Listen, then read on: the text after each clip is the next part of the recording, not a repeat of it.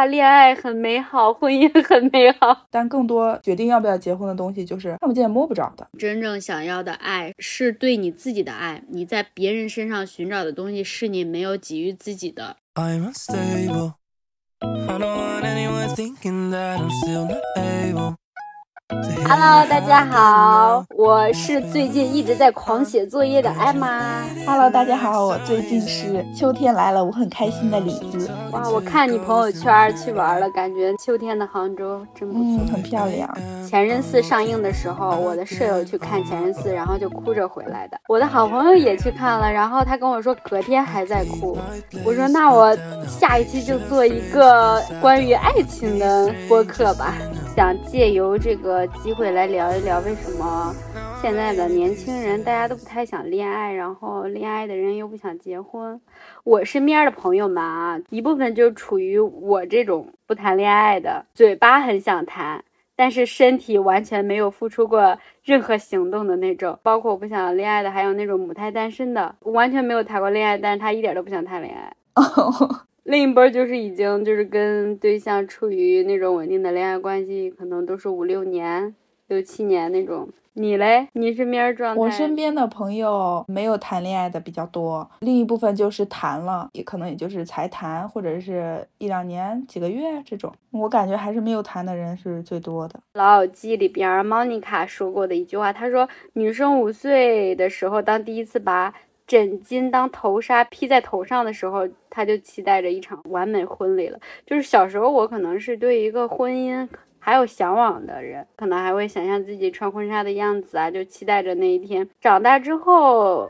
谈了之后吧，就换想法了，就觉得哎，指不定他们现在好着呢，一会儿一会儿就该吵起来了，你知道吧？就是那个心态的转变。我小时候真的没有多期待或者幻想过自己结婚，因为我感觉在我小时候不懂恋爱，也没谈过的时候，我一直的想法就是不结婚。到了大学以后吧，才知道恋爱的美好，或者说想要谈恋爱这样。所以我以前没有过多么期待或者多么羡慕别人。就小时候那么想谈恋爱，绝对是那个偶像剧对我的毒害 啊！台湾的那时候还有星空卫视，就演最新的那种偶像剧。那时候台湾偶像剧还是最火的时候，一上新一个他就演，一上新一个我就看，然后就看的如痴如醉的，然后就觉得啊，恋爱很美好，婚姻很美好。呃，我那时候也看过，但是我看的很少。大家都在网上说什么，现在回看那时候的电视剧，都说脑子就是那时候看坏的。对对对，把。这些东西想象的过于美好，但是现在冷静下来，我分析我现在为什么没有谈恋爱的原因啊，有一点点在逃避亲密关系。在我们成长过程中，尤其是学生时期，就是太缺乏情感教育了。我记得那时候高中的时候，呃，有男生追我嘛，然后我完全不知道给对方什么回应，但是我也不知道怎么拒绝，我就害怕伤对方的自尊心。到后来就是他们就站在我面前给我打招呼，我就当他们不存在，我就走了，你知道吗？因为我不知道该怎么给给回应，我不知道该如何处理这个这个情感问题。然后后来就是我谈恋爱了，就是两个人有矛盾了，我想的也不是解决问题，我就是先直接逃离，就是选择分手。那时候一度我都觉得我没有爱人的能力，我不知道怎么去回应对方对我的喜欢，就一遇到问题我只想逃。其实我跟你差不多，我也是大概是初中吧，可能有人表白，但是我我也是不知道怎么去处理，嗯，就置之不理，像你说的那种。以前的恋爱中，我也是那种不太会解决问题，我就是遇到问题直接想着要么就分手，或者是不行就算了之类的，真的是不知道怎么处理这些问题。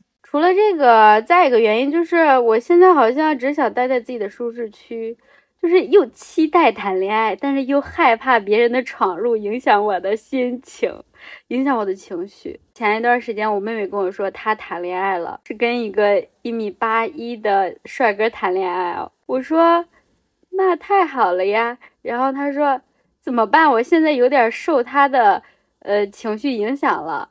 然后我说，那谈恋爱肯定就会影响情绪啊，他就觉得不想被对方影响。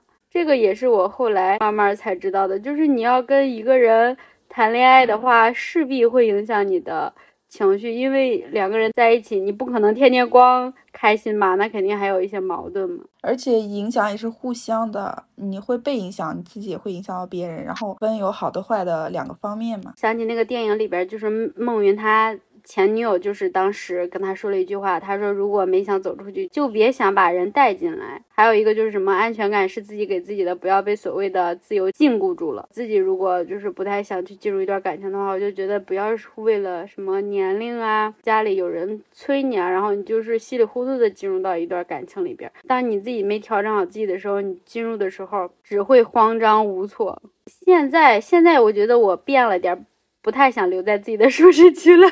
因为毕竟我今年已经是，已经是我的就是二点零版本了，所以我可能现在，比如说如果在谈恋爱的话，我可能不会去纠结那个结果，就是，呃，会不会结婚啊，会不会怎么着的，就不会想下一步，我就只享受当下，享受恋爱的过程就好。尤其是今年，我我看那个梁永安教授一句话，他说一定要有特别坚定的单身信念，也就是说你不去依靠别人，然后。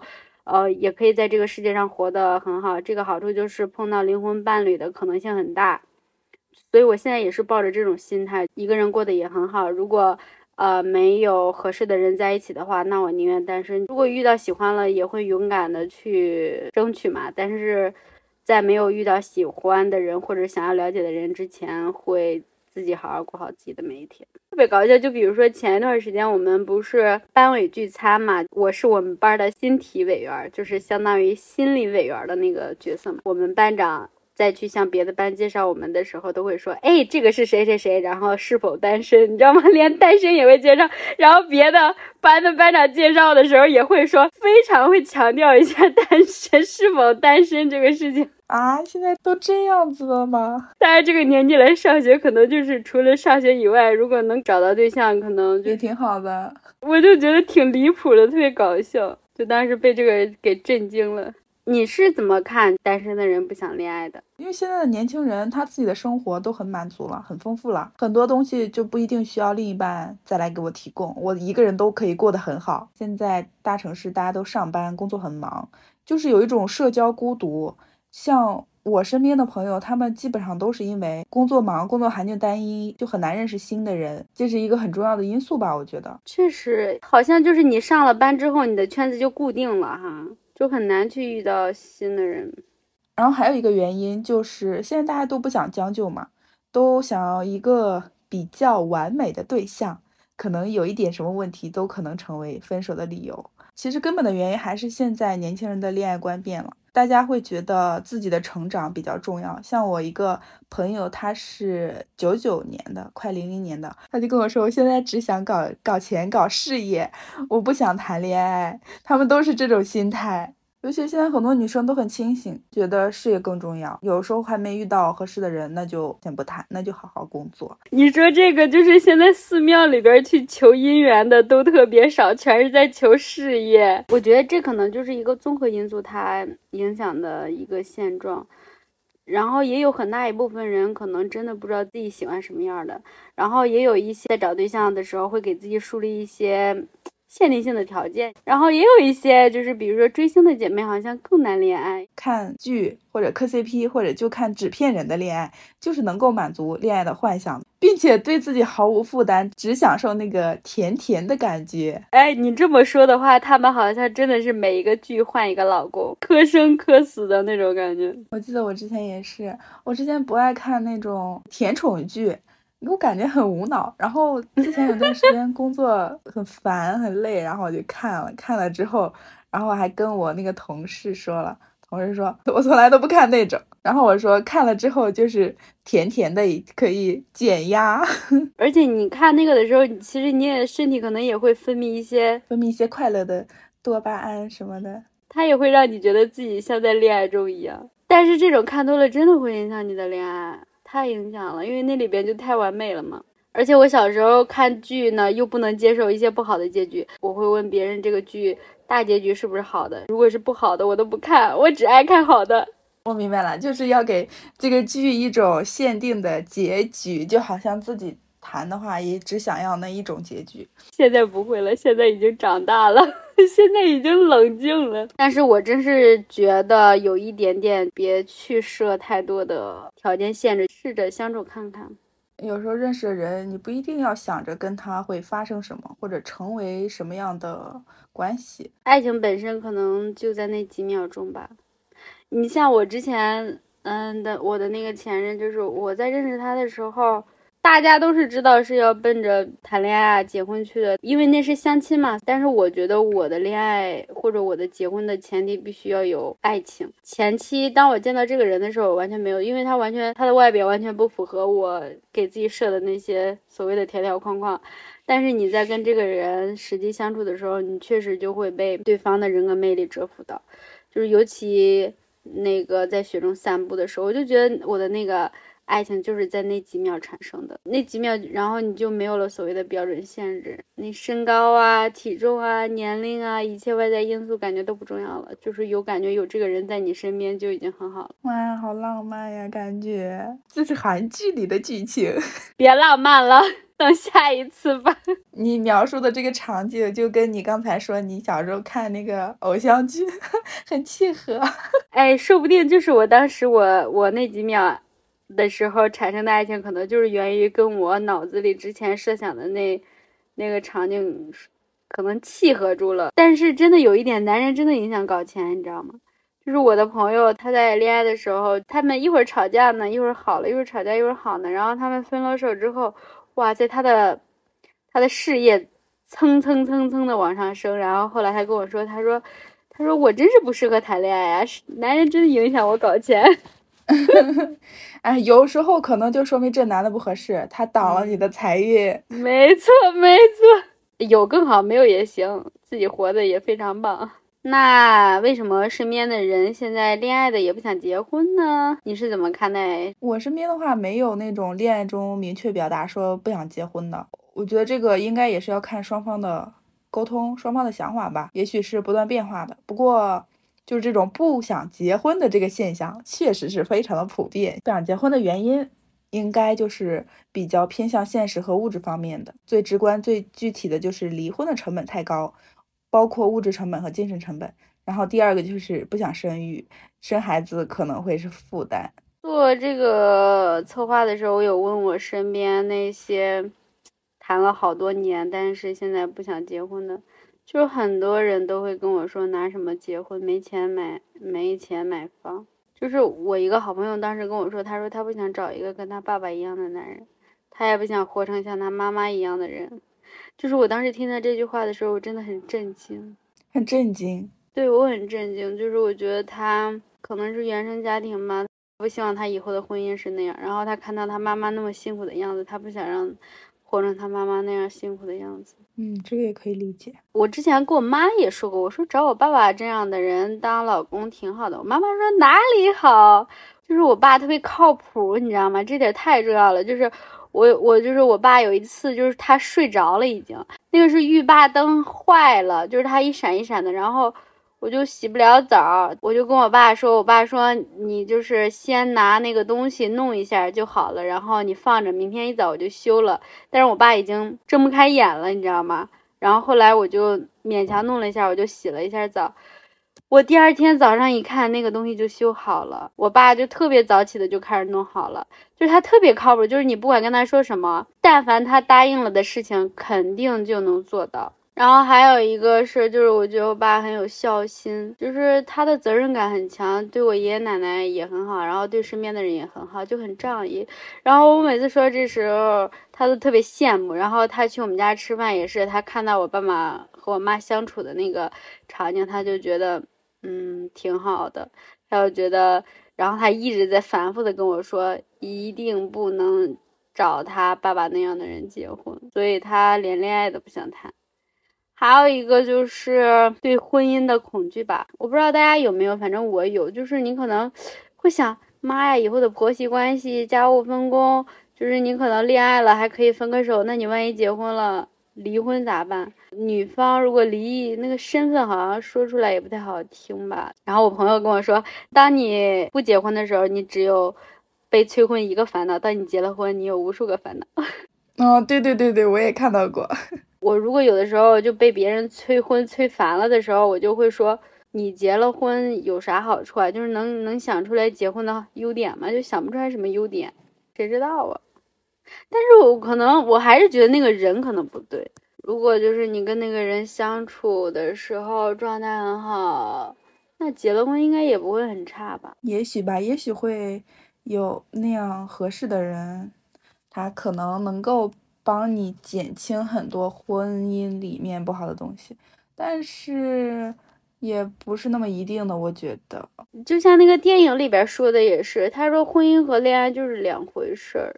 恋爱是要和对方的优点相处的，你可能会先去看对方的优点，然后再考虑要不要跟这个人在一起。但是结婚的话，最多的是要和缺点相处的婚姻。更多的是责任，不仅仅是两个人的事儿，还是两个家庭的事儿。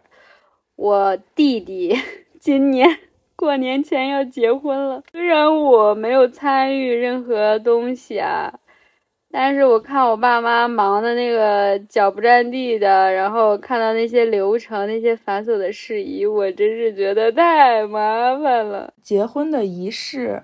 这个是结婚里面能看得见摸得着的东西，我觉得，就即使你两个人不合适，办完仪式都能结婚。但更多决定要不要结婚的东西，就是看不见摸不着的，就比如说三观呀，他是不是尊重女性，然后他这个人怎么样，情绪怎么样，你们两个很多的观念和不和谐之类的。前面需要确定这个人要不要结婚的这个过程是很长。我觉得，如果说是一加一大于二，也是有结婚的必要的。如果两个人在一起不合适，是消耗，或者说两个人在一起没有什么感情，只是搭伙过日子，其实对我们现在来说都我都觉得没必要。婚姻的前提一定要有爱情。哎，我觉得一加一大于二那个状态，我在。我现在这个身边的同学身上有看到，他过一段时间要结婚了。我们经常去操场遛弯，我每次遛弯的时候，他跟我说他跟她老公的那种相处状态，我觉得好好，他们就已经认定了对方，而且知道对方的优点啊、缺点啊，就是也能。他们结婚之前不是好多事嘛，然后他还要上学。前几天国庆回家，他们还因为就是婚礼的事儿，他们还。大吵，然后离家出走什么的，她老公的同学都觉得她的行为过分了，但是她老公觉得还好。我说天呐，我说觉得你们两个人好好，是那种性格互补的，一个快性格的人拉着一个慢性格的人，是那种一加一大于二的那种感觉。我觉得两个人一定要谈到这种程度再结婚吧，彼此了解，彼此能够包容对方的各种优点缺点，坚定了对方是那个人，就感觉真的很棒。爱情它。是一种情感嘛，他没有办法去解决问题，然后同样的婚姻也是如此。就是说到这一句话，我就想到之前那个稍微有一点点抑郁的那个朋友，他就觉得他到年纪了，然后他想要一场婚姻，就是像一个救星一样，然后就是把他从这个泥潭子里解救出来。我就觉得。我真的没有办法认可这一句话，成为你想象中那个样子，才有可能去遇到一个好的人，不存在说谁解救谁，谁拯救谁。没错，然后还有一个问题，真的，你来了一个新环境，真的好多人想给你介绍对象，你喜欢什么样的？然后每次他们问我这个问题的时候，我都卡壳，我真的不知道我想要什么样的对象。哎，其实我对这个问题我也不知道怎么回答。设的这些条条框框都没有用，然后我就跟他们说，你们觉得合适的就行。但是他们真的会问我，哎，你的标准是啥？我真不知道我的标准。还有，我现在有一个观点，就是我觉得婚姻是一个选择题，就有的人真的他适合单身。我现在知道有一个概念，就是，就是这可能就是天性，因为他们太专注于自我了。他们的人生中没有多余的空间分给他人，就是这种生活方式没有什么不对。然后我现在的观点就是，哎，不选择婚姻也是正常的，因为你不要为了结婚，然后去把他人拖入到一段关系里面。未来世界里边可能真的不婚族会很多。是的呀，现在已经有很多人的想法就是不结婚。其实我的想法也差不多，就是说，如果没有遇到能够一起顺利的推进到婚姻里面，遇不到的话也没关系。还有一个就是，你我我真的是发现，就是在中国婚姻结构里边，男性是比女性更需要婚姻的。嗯，对，这个我之前也看到过。嗯，所有的文化好像也是为了物种生存服务的，就是人类要延续，我们得有孩子，然后还得养育孩子。就是如果单从这个角度来说，从生物学角度来说，可能不是公平的，因为女性牺牲太多了。这可能就是大多数女性不想结婚的原因吧。嗯，可能以前女性都是要依靠婚姻，但是现在自从女性都开始上班了之后，如果说结婚的话，这个养育压力会大很多。但是社会上面还没有发展出一种，就是双方两个人能够平等的去承担这些家务，包括养育孩子的一个模式吧，我感觉。所以现在女生会觉得压力很大，会觉得不想结婚。然后还有一个就是我们中国的文化中，家庭的价值是第一位的，会想着传宗接代、生孩子是第一位的，个人的快乐是会排在第二位的。如果说能够把个人的快乐快乐摆在第一位的话，肯定是找一个情投意合的人去结婚去生活。但是现在的催婚催生的压力太大了，这些社会上给你的压力，包括一些现实吧。对我之前就是听到长辈跟我讲一个他们的邻居。一个姐姐三十四岁了，然后没有结婚，在事业上很成功，挣很多钱的那种，但是在长辈眼里就觉得他们是失败的，我就觉得很震惊。那个姐姐她能养的活自己，只是没有结婚哦，就感觉跟欠了他们一样，就觉得。然后他们就觉得他的人生不是圆满的，然后他怎么连个对象也找不着？当我到了这个快到了这个年纪的时候，然后长辈也是开玩笑的说：“他说怎么这么笨呢？连谈个恋爱都不会，真的是无语了。”就是我爸妈还好，不是很催我，因为他们觉得我自己一个人挺好的。但是如果有合适的话，还是要谈恋爱，还是要结婚的。嗯，我们刚刚说了这么多，我认为从恋爱到结婚是一个水到渠成的事情。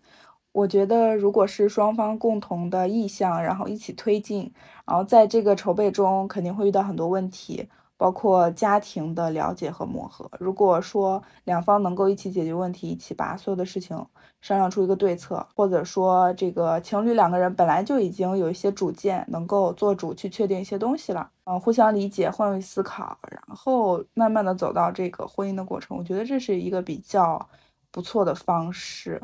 就是我看那个电影的时候，他提到有一个词，我觉得挺好的，叫“结婚冷静期”。坐在桌子的两边，然后桌子旁边就放上酒，就实打实的说，还开会，然后写会议纪要，你知道也记录下来。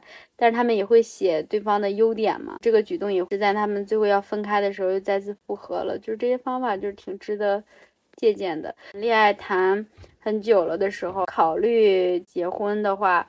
就可以运用他们一个这个结婚冷静期，进入到亲密关系里面。你觉得有哪些方法可以让两个人在亲密关系里边能好好相处？我其实以前还真的没有怎么总结过，我觉得都是随心而发、自然而然的一些交流。毕竟我觉得真诚才是唯一的必杀技，交流和聊天是很重要的。大到人生经历、好的事情、坏的事情、观点看法，小到一些日常的分享。就是什么都可以说，一起去做没做过的事情，我就会觉得偶尔的话也可以搞一些小惊喜啊，或者小礼物，搞一个浪漫的小氛围，也是一个 促进感情的小方法。分享欲很重要，我提供不了什么方法，我只是要那个补充一点点的，就是可以稍微注意一下，比如说当你们在处于恋爱关系的时候，就是不要先去把对方。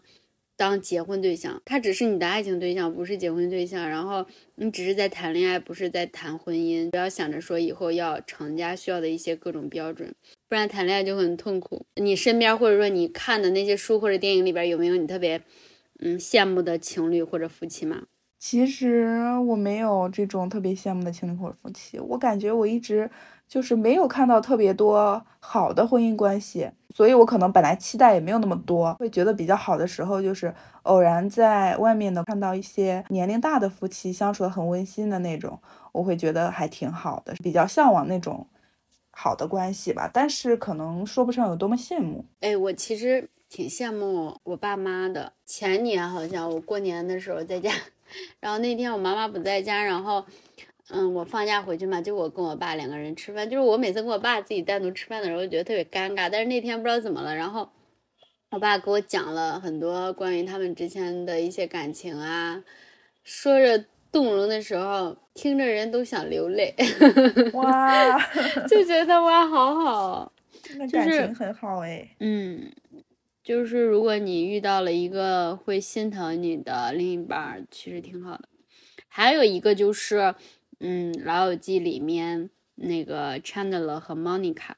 我觉得他们两个就是那个我想要的那种灵魂伴侣，还有那种朋友式的恋爱关系。我好像是需要一个朋友式的那种另一半儿，就是我们的关系可能是建立在友情上，然后再慢慢的呃引发出来的爱情。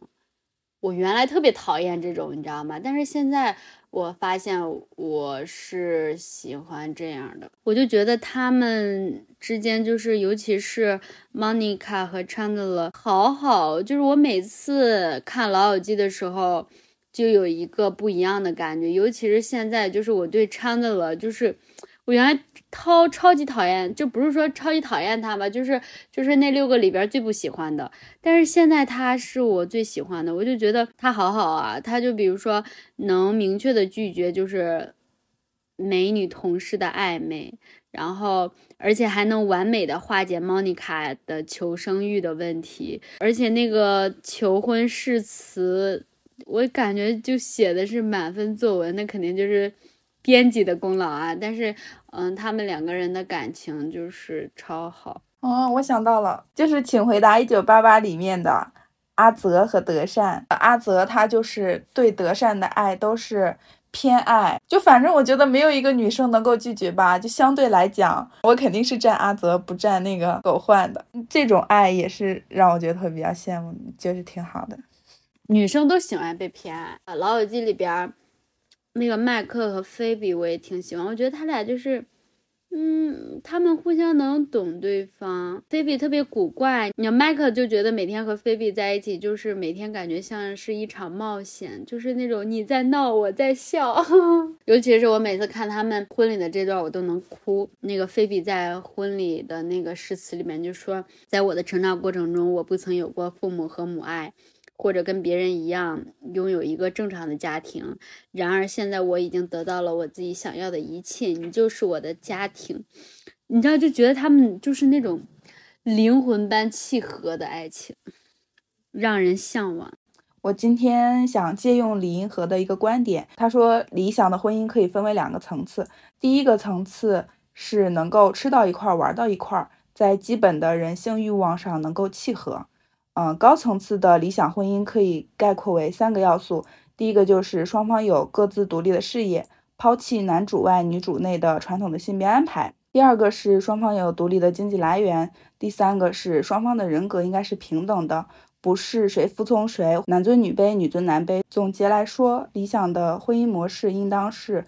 夫妻双方有独立的事业，有独立的经济来源，人格完全平等，这样的家庭才更容易幸福。那我最后总结的话，我想说的话就是，我今天看的那一本书叫《改变你的一百零一篇文章》。他说，你真正想要的爱是对你自己的爱，你在别人身上寻找的东西是你没有给予自己的。想要找到一段感情，找到一个能与你分享一切的人。首先要从你自己开始。我们总是被教导要先爱自己，却从来没有人告诉我们，爱自己就是给自己那些你想让别人给你的东西。我觉得这句话说的好好。所以，不管你是处于哪种情感状况，都希望你能够在爱别人之前先爱自己。爱自己是终生浪漫的开始。这个，这个好像是王尔德说的。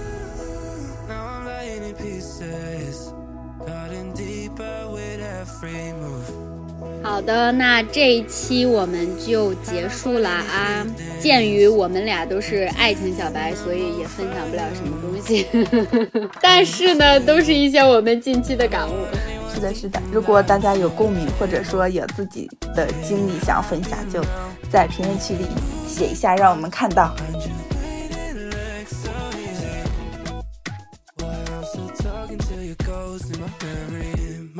如果你喜欢我们的节目，就可以点击订阅，还可以扫描 show notes 里面的二维码进入听友群。我们的节目在小宇宙、喜马拉雅、苹果 Podcast、荔枝播客、Spotify 等各大平台都可以搜到。如果你喜欢的话，就请多多的订阅和留言吧。欢迎大家在评论区里留言关于本期节目的想法。今天的节目就到这里啦，下期见，下期见，拜拜，拜拜。Pretending I'm over you.